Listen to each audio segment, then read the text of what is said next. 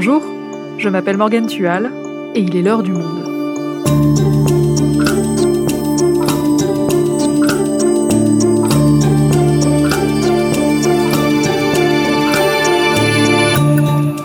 Aujourd'hui, on va parler des élections qui se tiennent ce week-end. Ce dimanche, le 20 juin, vous pourrez voter au premier tour des élections régionales et départementales. Le deuxième tour, quant à lui, aura lieu dimanche prochain, le 27 juin. Mais êtes-vous vraiment au point sur le fonctionnement de ces élections, sur le rôle des conseillers que les Français vont élire, sur le mode de scrutin? Ou sur les grands enjeux politiques de cette élection 2021 On vous propose une séance de rattrapage avec Léa Sanchez et Romain Imbach, journalistes au décodeur du Monde. Élections régionales et départementales, comment ça marche? Un épisode produit par Esther Michon, réalisation Amandine Robillard.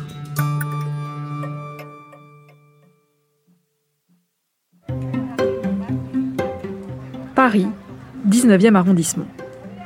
Près des écoles et de la mairie s'affichent sur de grands panneaux des visages souriants au regard déterminé. On les reconnaît d'un coup d'œil, ce sont des femmes et des hommes politiques, des candidats plus précisément. La présence de ces affichages est le signe que des élections approchent. Mais dans ces rues où les corps et les esprits semblent désormais déconfinés, ces élections ne semblent pas intéresser tout le monde. Les Parisiens ne savent pas toujours ce qui va se jouer dans les urnes dimanche. Euh... Euh, le, le week-end qui arrive Les, euh, les municipales? Les régionales? Non, c'est vrai, je sais pas. Mais bien sûr, il y en a quand même qui savent de quelles élections il s'agit. Les départementales et les régionales, il y a les deux. Mais de là à savoir précisément à quoi sert une région ou un département, ce n'est pas toujours évident. Je suppose que c'est un regroupement euh, de trucs. j'ai pas trop de non, j'ai pas trop. C'est pour euh, le territoire, c'est pour la région. Il y a les lycées, il y a les transports, il y a, il y a, il y a plein de choses d'autres encore. Peut-être les écoles, j'en sais rien, mais bon. Et sur le mode de scrutin des régionales, c'est technique, mais certains étaient au point. Oui, pour une liste. Euh, en général, c'est une liste avec un candidat représentatif. Pour les départementales, par contre, là, on s'en mêle un peu plus les pinceaux. Ah, bah, pas, ça doit être assez similaire. Il y a toujours une liste, je pense, et un candidat? Non, pas pour les départementales? Ah, c'est un binôme. Ah, d'accord. Bah oui, je sais pas. Alors je ne sais pas vous, mais moi je ne fais pas la fière non plus quand il s'agit d'expliquer ces élections. Heureusement, on a les décodeurs avec nous. Léa, on vient de l'entendre, ce n'est pas toujours facile de bien comprendre le fonctionnement de ces élections. Alors on va tout reprendre à partir de zéro. Dimanche, il y a donc le premier tour des élections régionales et départementales. Elles servent à élire qui? Alors, elles servent à élire des conseillers départementaux et des conseillers régionaux avec des petites spécificités. Par exemple, en Corse, tu votes pour des conseillers à l'Assemblée de Corse. Et tout cela, eh ben, ils vont rester en place pendant six ans. Alors, déjà, on va revenir sur les conseillers régionaux. Leur nombre, il est proportionnel à la population de la région. C'est pour ça qu'en Ile-de-France, tu en as 209, alors qu'en Guadeloupe, tu en as seulement 41. Pour les départementales, c'est un peu plus compliqué. C'est que tu votes pas à l'échelle de ton département, tu votes à l'échelle de ton canton. Un canton, il regroupe plusieurs villages ou une partie d'une ville et tu vas élire deux conseillers par canton. Et leur mission à ces conseillers régionaux et départementaux, c'est quoi? Euh, justement, enfin ça c'est une vraie problématique euh, qu'on essaye d'expliciter parce que euh, le président, on voit tout de suite ce qu'il fait. Euh, les, les, députés, on voit aussi assez clairement quelles sont leurs missions. Par contre, les conseillers régionaux et départementaux, leurs missions sont plus difficilement lisibles. Les enjeux de ces élections aussi. En tout cas, il s'agit de la gestion de ces collectivités, qui est très très important dans le quotidien des Français. Alors justement, ce serait bien de revenir là-dessus. C'est quoi les compétences des régions et des départements? Romain, ces conseillers régionaux et départementaux qui vont être élus, ils vont prendre des décisions. Quel est l'impact qu'elles vont avoir sur ma vie de citoyenne? Pour la région, les trois plus grosses compétences sont la formation professionnelle, les transports et l'enseignement, avec notamment la gestion des lycées. Par exemple, ça veut dire que la région s'occupe de la construction, de l'entretien et du fonctionnement des lycées. C'est aussi la région qui se charge d'organiser les transports collectifs. Quand tu prends le TER, le train express régional, c'est la région qui finance l'exploitation de la ligne, qui achète les rames, qui participe à la modernisation de la gare et la construction euh, d'un parking euh, à côté, par exemple. Ça, c'est pour les régions. Et pour les départements, quelles sont leurs compétences? L'une des compétences principales des départements, c'est l'action sociale. Les départements financent le RSA, le revenu de solidarité active, dans le cadre de la lutte contre l'exclusion et la pauvreté, mais aussi l'aide sociale à l'enfance, l'aide aux personnes âgées et aux personnes handicapées. Le département gère aussi les collèges. C'est le département qui est en charge de leur construction, de leur entretien et de leur fonctionnement. C'est aussi le département qui s'occupe de la voirie. Par exemple, toi qui circules à vélo, Morgane, c'est bien le département qui s'occupe d'entretenir la route, de boucher les nids de poules et de prévoir les aménagements, autant pour les cyclistes que pour les autres utilisateurs. Et après, il y a des compétences partagées avec la région et les collectivités en matière de sport, de tourisme, ou alors pour le développement de la fibre optique, par exemple. Et dans tout ça, il n'est pas du tout question de sécurité, parce que j'ai l'impression que c'est un sujet omniprésent dans cette campagne. Comment ça se fait? Alors déjà parce qu'il y a des candidats qui aimeraient vraiment que ça fasse partie davantage des compétences de la région. Je pense à Valérie Pécresse, la présidente de l'Île-de-France, qui est une candidate sortante donc, et qui aimerait que euh, la région ait beaucoup plus de compétences en la matière, notamment dans les transports. Elle aimerait aussi qu'on multiplie l'installation de caméras de vidéosurveillance. Dans ce deuxième mandat, je souhaite aller encore plus loin. Et ce n'est pas la seule. Laurent Vauquier, président sortant de la région Auvergne-Rhône-Alpes, il a lui aussi beaucoup misé sur les arguments sécuritaires. Je souhaite qu'on puisse utiliser la reconnaissance faciale sur la lutte contre les criminels et notamment le terrorisme. Est-ce que les régions et les départements ont quand même une marge de manœuvre sur le thème de la sécurité? Oui, même si a priori la sécurité n'est pas une compétence régionale, la région peut prendre des initiatives sur son propre budget pour financer des programmes. Elle peut aussi intégrer la sécurité à ses propres compétences, comme par exemple dans les transports euh, en commun ou la sortie des lycées.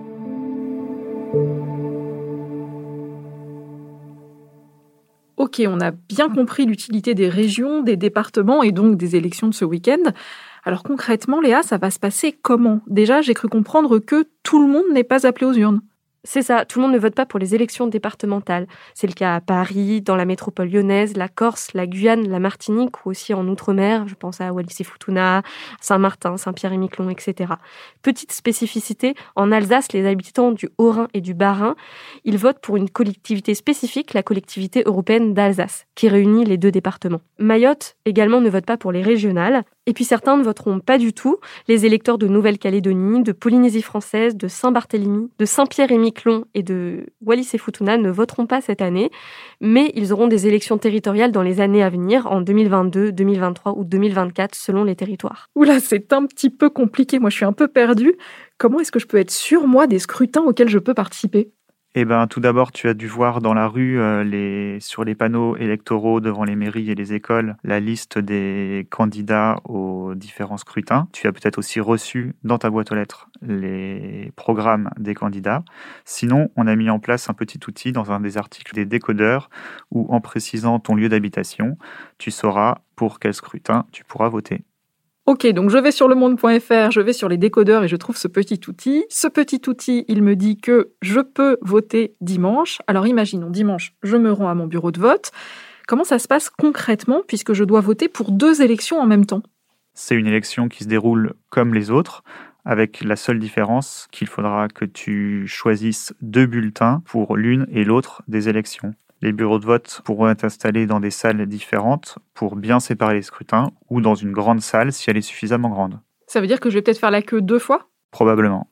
Et en ce qui concerne l'aspect sanitaire, est-ce que l'organisation sera particulière ou est-ce que ce sera la même chose que la dernière fois lors du second tour des élections municipales en juin 2020 alors justement, comme l'an dernier, il y a un protocole sanitaire, on doit porter le masque, on, doit se nettoyer les mains avec du gel hydroalcoolique, il y a des parois de protection, des remarquages au sol, une jauge. Euh, par contre, il y a une différence, c'est que déjà les tests sont plus accessibles et la vaccination est devenue possible. Les, les assesseurs, ils sont invités à se faire tester ou se faire vacciner. Ils ont d'ailleurs été prioritaires pour la vaccination. Et euh, quelque chose qui est similaire à l'an dernier aussi, c'est les procurations. On a le droit d'avoir deux procurations établies en France. Alors en temps normal, c'est une procuration établie en France, une procuration établie à l'étranger. Cette fois, ce n'est pas le cas. Je peux avoir deux procurations établies en France et aller voter pour ces personnes, notamment si ce sont des personnes vulnérables. Donc je peux voter pour deux personnes. C'est ça. Donc je suis dans l'isoloir avec mon masque pour voter au premier tour et je suis face à des bulletins.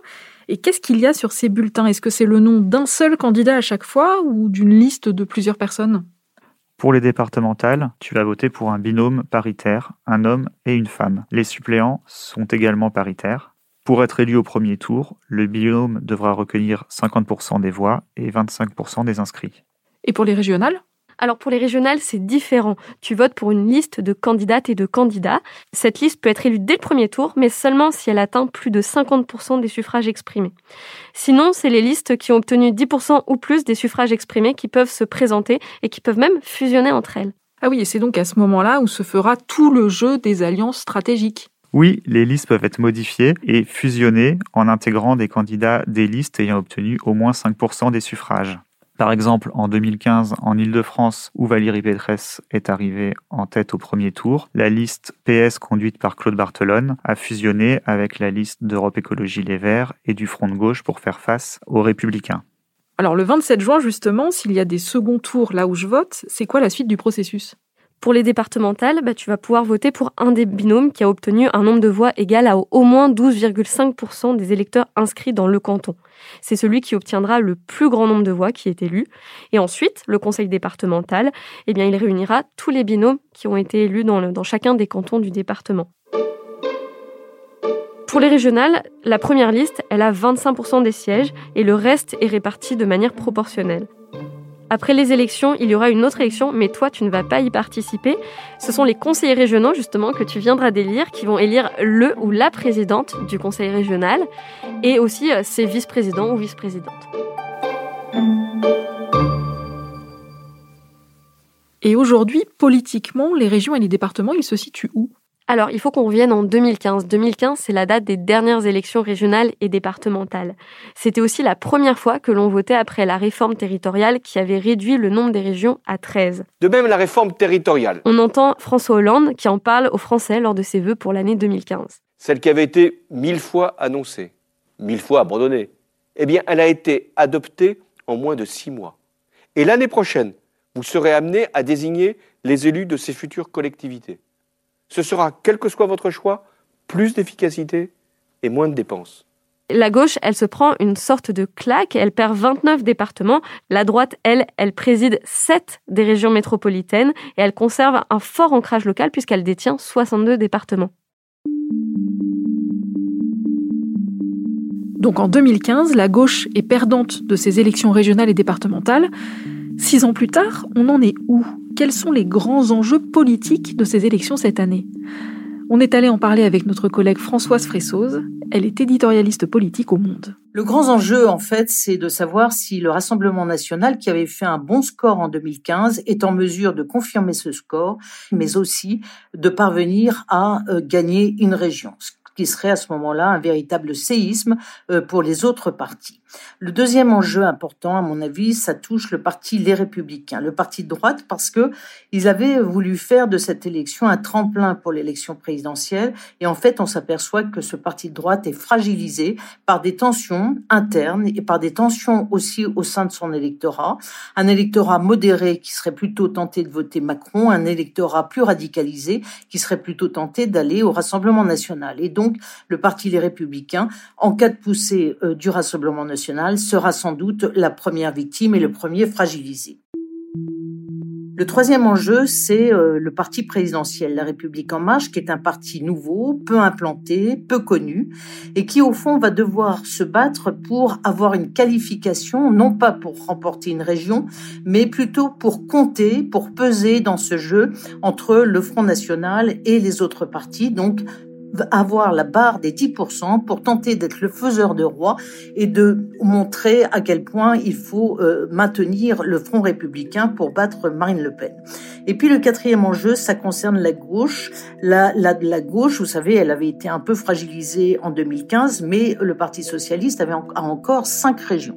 Donc l'enjeu pour lui, c'est de conserver ces régions et essayer aussi de lutter contre la concurrence d'Europe Écologie, les Verts, qui depuis les élections européennes et les élections municipales sont au fond en dynamique et prétendent ouvertement essayer de prendre le leadership de la gauche. On lui a aussi demandé s'il y avait des régions ou des départements qu'il fallait avoir particulièrement à l'œil cette année.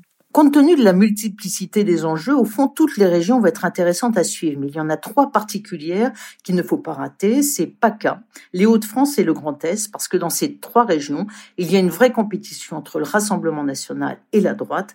Il y a un risque de victoire du Rassemblement national et donc un jeu très intéressant va être se jouer à la fois entre la droite, mais aussi il va concerner la gauche, puisque est-ce que la gauche jouera, comme en 2015, le rôle du parti qui se sacrifie pour éviter une éventuelle victoire du Rassemblement national Trois régions à suivre.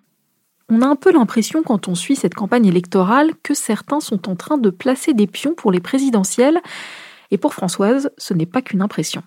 Xavier Bertrand et Valérie Pécresse ont bien dit que s'ils perdaient ces élections régionales, ils abandonneraient carrément la vie politique et qu'au contraire, s'ils remportaient leur région, eh bien, ils seraient candidats à l'élection présidentielle parce qu'ils estiment avoir un message national à porter. Ils ont contribué à nationaliser l'élection. Mais un autre sujet fait qu'on va regarder avec extrêmement d'attention ces élections régionales, c'est qu'elles vont permettre de dire qui, parmi la droite ou le parti présidentiel, est le mieux positionné pour faire barrage à Marine Le Pen en 2022. Le second tour sera à cet égard très important.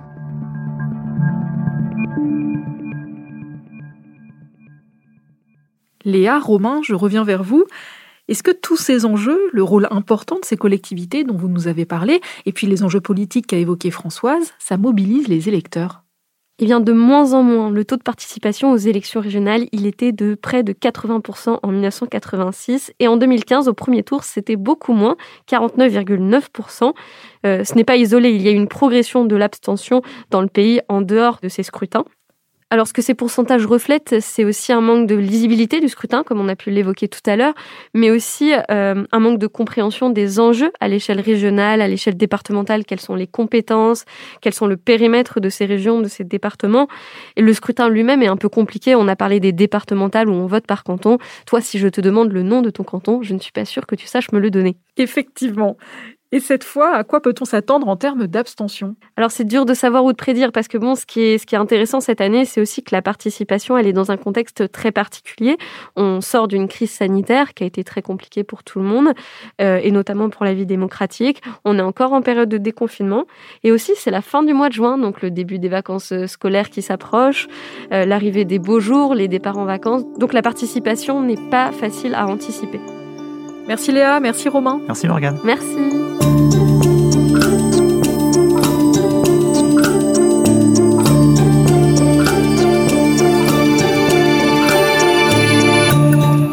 Si vous souhaitez en savoir plus sur ces élections, vous pouvez aller consulter tous les articles des décodeurs et du service politique dans la rubrique Élections régionales et départementales sur notre site lemonde.fr.